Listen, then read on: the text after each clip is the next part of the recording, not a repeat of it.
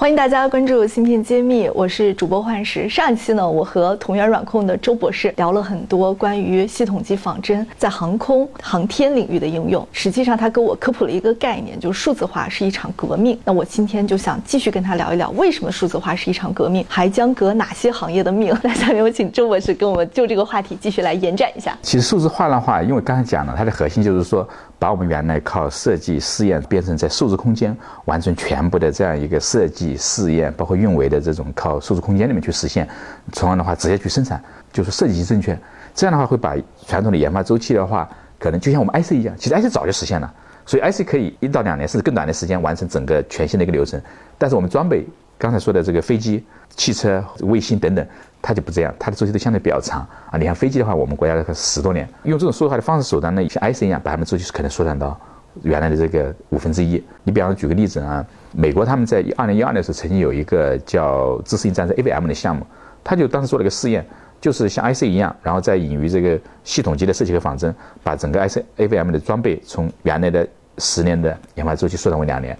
那现在呢，我们同样跟我们航天一起，我们在航天也实现了。这样的一个目标，或者说是这样的一个案例，你就像这个我们跟航天做的航天发动机，就液体火箭发动机啊，原来的话研发周期是四年。液体火箭发动机就是航天的，包括空间站，包括嫦娥工程，它发射的时候靠运载火箭嘛。那么运载火箭靠什么呢？运载火箭是靠它的动力来源于这个火箭发动机啊，特别是在航天很多这个时候都是靠液体火箭发动机，主要是包括埃隆马斯克很多这个这个系列的型号。那我们。跟航天液体火箭发动机也是通过采用这种充分的数字化建模和仿真，包括其他的一些数字化的一样一个过程，就实现了这个数字世界多次迭代，物理世界一直成功。也就是说，最终的试验一次就成功了，把研发周期从四年缩短为四到五年，缩短为一年。所以你想一想，这是只是在一个装备。如果说像飞机、像汽车、像我们的其他的轮船、像这个轨道交通，所有的装备用这样的一个技术的话，同样。也可以把研发周期大大缩短为，对，大大缩短。这就比喻在第一次工机器工业革命的时候，靠纺织机、靠机器工业革命，把纺织的效率提升几百倍，然后去跟我们，我们中国我们靠手工的，你是最后是碾压式的。当然，现在这个时代不可能是几百倍了啊！我们现在这个时代百分之二十三十的效率提升已经了不得了，你是几倍的提升，数量级的提升，就是一场革命。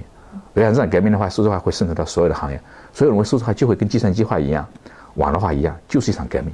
由单点式的数字化变成整个面、整个系统、整个系统、整个全社会的数字化。哦，OK，刚刚你提到了汽车，因为从我了解到，现在汽车工程也会用到很多软件，尤其是在计算的时候，它应该也是会有很多像热仿真呐，都是会做的。我不清楚这个行业有没有上系统级仿真，然后咱们同源在这个赛道有没有做一些关注？以前呢，一直以航空航天为主，汽车呢一直做的这个比较少。当时我们认为，就是说汽车的话，其实国外对我们一直开放的嘛，所以说国外的那些仿真软件或者国内我们有些用的非常成熟。我们当时以为航天是一种特殊的模式，只是适合用航天。但现在呢，其实这个我们想得很明白了，我们跟航天探索的数字化模式就是数字化的普遍范式。因为为什么呢？就还是那个逻辑，你看现在汽车我们大概的研发周期大概是三十六个月到十八个月啊，已经是极限了。那么这个模式从根本上还是没有改变，设计然后试制然后有问题。在修改设计，就还是没有改变这个模式。那我们在航天做的这种模式，同样是可以适用于汽车的。我们同样可以给汽车引入系统级的设计和仿真验证。就是你在总体汽车的总体设计之后，我们在谈这个问题，我们先问一个问题：就为什么我们一定要靠试验？试验的话，我理解简单的讲是两个目的。第一个是来验证我的设计对不对；第二个的话，是我有一些这个像航空试航性必须要有试验。像汽车可能有些安全性必须要有试验，是吧？但是我至少在验证我产品设计的这个试验，我可不可以把它减少？当然的话，如果说你的仿真做得好的话，我觉得安全性试验其实可能也可以部分用仿真来取代。为什么我们一定要有试验？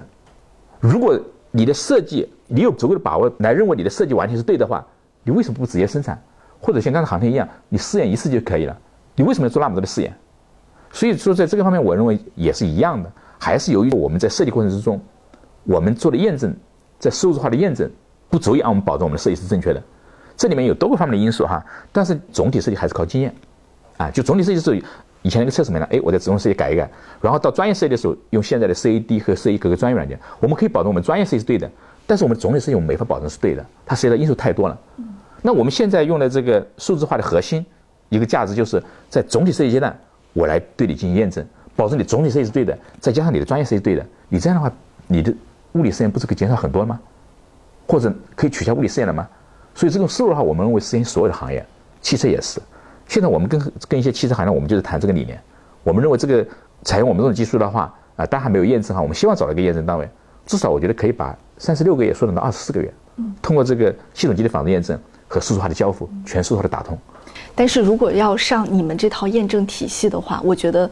整个汽车零部件行业都要进行相关的配合吧，都要把它的部件也要做到数字化，在你的对，从本质上讲，它这是一个整个数字化变革是个链条性的啊，所以说我们讲数字化的有三个点啊，一个就是数字化交付，数字化交付应该是全链条的，因为你比方说整车要做整车的数字化，它是两个层面，它是两个层面，一个是设计跟验证，首先在设计的时候，你现在不是靠经验嘛？那我在设计的时候，本身我在总体单位，对吧？我一个整车厂要做整车的设计啊，原来的话只能靠经验，然后做有限次的计算，或者说是很很局部的这个这种仿真。那现在可以把我们系统仿真引进来，我可以在总体设计的时候，对这个由粗到细逐步，对整个方案设计进行充分的验证啊，这个我的设计保证我方案的对对正确性。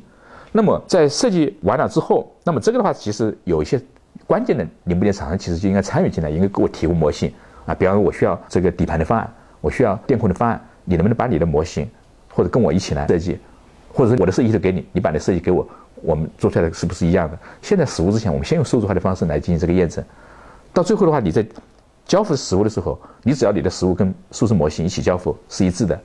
然后很多这种试验和验证也可以省了。所以这个确实需要整个供应链链条上的一个打通。所以数字化交付的话，数字化是一场革命啊，是整个供应链上一场革命。这个的话，确实是。有难度，需要一个过程，啊，但是有条件的时候呢，可以先做的，把核心的东西先数字化，有些东西可以用传统其他的方式来替代。你已经在哪些方向实现了这个理念的验证？你说是汽车还是说是这个？除了汽车以外，其他的行业上有哪些行业已经实现了这个？做的最好的还是航天啊，比方刚才讲的这个在液体动力系统是吧？但还是这个我们航天的研制单位以他们为主，我们是提供工具、方法和手段啊，还是以他们为主。然后他们这个已经实现了。就是刚刚说的数字世界多次迭代，物理世界一次成功。现在像整体的航天的月球科研站呀，包括像载人登月啊，这些都在尝试，都在试，而且有一些的话已经取得了很好的成果。我们在设计的时候，我形成一个设计方案，我就建成系统模型，随时设计，随时验证，随时设计，随时验证，逐步细化，彻底改变了仿真的这个应用方式。以前很多人觉得仿真是设计完之后事后验证一把，现在不是这样的。仿真跟设计是严格的一个对偶，随时设计，随时仿真，随时设计，随时仿真，来保证每个设计都是正确的。这是在航天这个方面，所以我们在航天从大到这个整个工程总体，再到各个器，包括运载火箭，包括飞行器，然后再到各个专业，包括刚才说的这个液体动力，还包括能量供配电，还有包括这个控制啊，还有包括生命维持系统环控啊，就是都在采用这种方式。所以航天基本上大家都都在采用这种方式。那接着的话就是能源这一块也做的这个呃比较效果很明显。能源是指传统的？现在主要是核能。核能啊。核能的话，他们那个也是把整个核动力系统，我们可以呃整个就全系统的模型。对，这个是安全性要求很高的，必须要做以前以前它只能也是是专业的，就专热供水利是热供水利，一控是一控。但实际上你最后刚才讲了，从零部件从专业个层面能够到全系统，甚至到整个体系，这是数字化最根本的一个特征。所以说为什么说我们现在才叫数字化？二十年前、四十年前，我们软件就在用了，那个时候为什么不叫数字化？啊，为什么现在才叫？就在这一个根本的差别。航空其实跟汽车很像，就是它传统的这种模式，这种影响力非常大。然后这种全新的这种方式，现在但是也必须朝这样去走了。就是大飞机部件之间也要做结合，对，还有包括像船舶，所以说其他地方都有这个需求，包括汽车，包括轨道交通都有类似的需求，甚至包括像机器人。粉丝们不要忘了在评论区和我们互动留言，提出你最想知道的问题。谈投资、聊项目、发新生，就来芯片揭秘，我们带你进入二十一世纪最贵的圈儿。今年我跟你交流的时候，发现你提了一个这个新的一个名词，叫科学计算，是因为我们同源也有了这方面的一个相关的业务了吗？大家都知道，二零二零年嘛，这个美国的 MathWorks 公司对哈工大和哈工程就 MathLab 禁用嘛。MATLAB 和 Simulink 还是包括两块嘛，一个是科学计算，一个是建模仿真，啊，我们以前的话只是在围绕着系统建模仿真，所以说 MATLAB 在以前我们如果跟它对标的话，可能可以对标相当于百分之五十左右。那现在的话，产业部门就很多说，二零二零年左右，国内可能公认为同源跟 MATLAB 是离得最近的，啊，当然是 T 的还有差距。那大家说你，哎，你能不能够补全？但在之前，我们对这个意愿不是太强，因为科学计算它涉及到数学的很多东西，不是我们的优势。但是后来推数字化的时候，我们认为这个数字化最本质的特征的话，就是所有的装备其实都是一个信息物理融合系统。所谓信息的话，就是有计算、有信号、有通讯、有电子、有控制，这都是属于信息域，是吧？跟能量没关系的。然后还有一个就是物理域，物理就是能量的，什么机械啊、流体、电气、热。这些偏能量的系统界面，反正我们在物理的能量我们可以解决的很好，但是在信息域的话，我们其实缺少双手的手段。其实 MATLAB 它提供这样一种方式，它的 MATLAB 它可以做信息域的事情 SimLink、Simscape 可以做物理域的事情。我们要下一步发展的话，我们必须要解决信息域的问题。那好，那我们就正好借这个事情，我们干脆把 MATLAB 可以做的事情，我们也来尝试做一做啊。所以说，我们也就把原来系统建模仿真啊，进一步形成了这个科学计算和建模仿真。但是我们跟 MATLAB、SimLink 不一样的就是说，我不单单说是为了科学计算而科学计算，我们把科学计算定义为是信息域的一个解决之道，就是用科学计算这种方式和手段来解决这种信号、通讯、控制、电子这些领域他们的这样一个建模仿真，而且我们是把它跟数字化关联起来的，我们是要打造全新一代的信息物理融合系统的建模仿真平台，不单单是一个支撑。实际上，现在这个事情我们已经做了有两三年了。那现在我们跟 MATLAB 的对标的话，能达到什么样的一个水准了呢？如果说是这个学习哈，因为 MATLAB 四十年了，研究生我才接触到 MATLAB，我接触它之后，它是第一个让我崇拜的软件，我当时太震撼了，知道吧？第一次见到这是。一个软件可以把人类所有的数学啊，几乎所有的数学融入到一个软件里面，我觉得太牛了，太神了。我们把 MATLAB 生命，我们其实把它分三个部分，第一个呢就是科学计算这一块，第二部分呢就解决信息的问题，第二部分呢就是物理建模仿真的部分，Simulink、Simscape 啊，这个物理建模仿真的部分，第三个部分呢就基于这两个做了很多工具箱。具体的像信号通讯呀，像 AI 呀，像控制呀，像图像呀，啊，还有行业的工具箱，汽车啊、航空啊等等这些工具箱，我们现在已经做的呢，就是基本平台，我们觉得应该有个百分之八十左右。如果说是比较起来，建模和仿真，我们本身有些地方甚至比它还优。系统仿真是 Simulink 是在跟我们这个设计在学习，它零八年推出的 Simscape 就是学习的 Modelica，在这方面我们是比它要占优的。所以说在建模仿真这个技术平台，我们应该跟它差不多啊，百分之八十九十。那么在科学计算的话，经过这几年呢，各种数学的这种函数算法，我们大概已经有了百分之八十左右。但是在工具箱呢，还稍微有点差距。也在学习过程中，明年年底的话，我们应该就推出一个大概中国自己的、完全自主的、基于全新一代技术和理念的。自己的科学计算和建模仿真平台。对，今天我们在聊数字化，但是最近被大家产业所驱动的一个热词就是生成式 AI Chat GPT，很多人都说这是带来新的一种革命啊。当然，这也是从美国硅谷吹过来的风，在国内也是非常受传播影响。我不知道在周博你的这个视野范围之内，觉得这个技术会是什么样的一个位置，会是颠覆性的吗？然后对您刚刚提到的数字化革命来说，这个技术会不会有什么样的一个价值和帮助？智能化的这场革命呢，毫无疑问，它绝对是一场，甚至可能会影响力会远远超过机器、机械、电器，包括信息技术革命，它肯定是场革命。但是关键这个革命是什么样的，什么时候来？我个人认为，现在就算是有 ChatGPT 之类，我认为还是处于智能化革命的前夜啊，还是在前期预热和这个准备。这场革命整个智能生命、智能，那那那大家谈的比较多了，那可能会更加彻底，完全一个全新的时代，那可能还得需要一些时间。智能化革命现在是处在前夜。第二个呢，从原来这个神经网络到 AlphaGo，然后再到 ChatGPT，我们会发现每次出现的大家说啊不可思议啊，但是又发现哎它的影响力是部分的。当然现在 ChatGPT 的话可能影响范围更广了是吧？就是说把很多律师、老师等等这个职业好像是可以辅助或者是呃代替掉了，所以产生影响更大。但是我们会注意到它的影响领域的话还是生活类或者是社会类。它对工业的最大的影响可能就是大模型来帮助你去编程序，你要写科学家。你要写 Python，你要写这个代码，哎，可以让机器帮你去写了，还是一个社会领域这样一个范畴。但是对工业本身的话，比方说我们的设计、我们的试验、我们的运维这块的话，它有影响，但是还没有到像生活这么大。在这里面，我有一个观点，因为大家都知道，其实我们现在所有的人工智能的模式是基于数据，而且要是大数据。大数据不是说数据量大，它要维度全全维度的。但是你在工业里面的话，你是直接靠现在的话，你是产生不了全维度的。你就以飞机飞行而定，飞机我们每天的话，这个飞行的数据可能是多少兆多少兆，这个这个这个这么的数据，但它全是正常飞行的数据。你对这个极限工况的飞行，你的故障数据多吗？如果你只考虑正常工况，那你对故障你可能没有任何应变能力，你这个是可靠的吗？在工业领域来讲的话，我一直有一个判断，我认为数字化是智能化的基础。在工业领域，数字化做不好，智能化不可能。你像现在的话，其实我们这个仿真的话，就有一个很大的用处是什么？就是我通过仿真给 AI 提供数据，你要有数据去喂养它，喂养它啊，然后它再来反腐仿真。所以我认为，在工业领域，数字化跟智能化就是一个对偶，两者的话会相互。所以我用我们一个词的话叫做模型与数据驱动的产品研制，螺旋式对对对，必须是这样的，只有这样才能真正的实现在工业领域它的一个智能化。所以说这个是一体两面的，在工业领域哈，没有数字化。啊，不可能有彻底的智能化，局部的可能大数据分析一下，采集这么多数据，哎，分析一下，哎，这个有什么故障啊？检测一下，哎，这个是可以的。但是你要说智能化的设计、智能化的这个诊断预测，这个是做不到的。数据只能从数据本身产生规律，除非你这个数据本身是权威的，才能说去预测。这个一定离不开模型，你一定离不开数字化。第二个呢，就是面向数字化和智能化的应用。就是你这个平台之后，我们希望能够把航天做的事情能够扩展到航空、船舶、能源、汽车。能够用我们这个平台来帮助企业把他们的研发效率能够提升几倍啊，能够实行真正的一个数字化的彻底转型，这是我们同样未来两大目标或者说叫做愿景和使命。我们这个东西在芯片怎么用，那就是 Metaverse 怎么用的。在芯片设计里面的话，其实它有很多这个算法的验证，它是要采用 MATLAB 进行抽离的算法验证，最后自己在编写是一个 C 代码的。所以我们基本上是它怎么用，我们就可以怎么用。嗯，你对。同源已经走过小二十年的年头了嘛？你的下一步规划和目标是什么？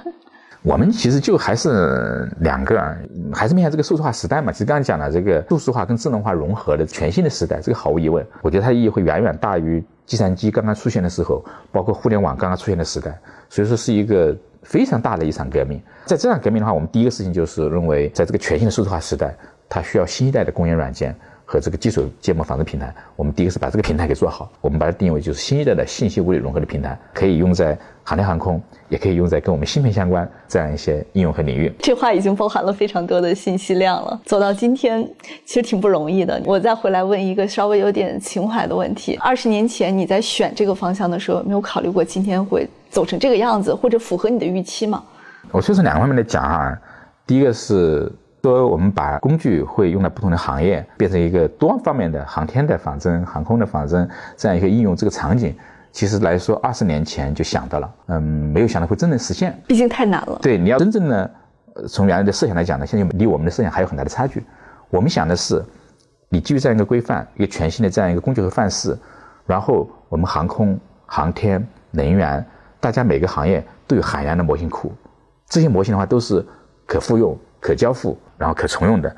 然后在任何一个我们一个新的飞机、一个新的汽车，就应该是把这些模型库里面现有的东西，哎，抓一堆创新的部分的模型，再建一建，一个新的汽车、一个新的飞机可能就出来了。这是用现在的语言来表达我们之前的这样一个设想，这还没有实现。这是数字化，我觉得最根本的可能是一点，就是我们反正一不小心踩在数字化这个主旋律上了。第二个方面来讲呢，因为我们做的是全是创新的事情，一个新的时代的事情嘛，每一个方方面面都是要突破、要创新，都是面临困难。需要去努力，需要去攻克。从公司来讲，所以我们把创新作为一个文化。从我本人来讲的话，创业也好，或者说过程也好，我一个心态就是就把这当成一场炼狱之旅吧。每一场遇到一个困难，就是一场磨练。你过去了，你人就提升了。抱着这样一个心态的话，可以坦然的面对所有的困难，你可以去坦然的去迎接所有的暴风雨，所以你也能够慢慢的去克服所有的难题。我听了是非常感慨的，因为很多人是我们芯片揭秘的老观众嘛。其实我们芯片揭秘从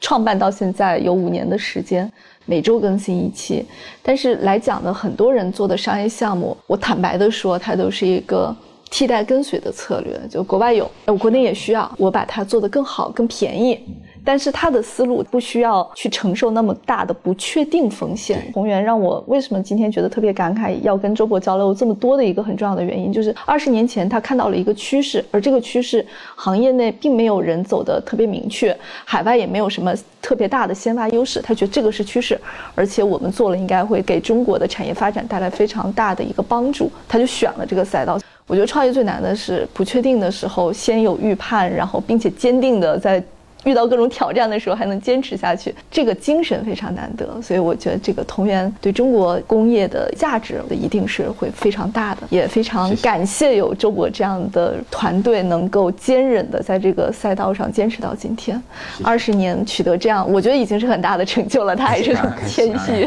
好，那我们就祝福同源未来发展的越来越好。谢谢幻视主播，我是同源软控的周凡丽，我在芯片揭秘等着您。芯片揭秘汇聚精英智慧，打造 IC 人专属发声平台，传播专业知识，科普芯片魅力，剖析产业热点，揭秘行业发展趋势。我是主播幻石，我是主讲人谢志峰，欢迎大家关注芯片揭秘。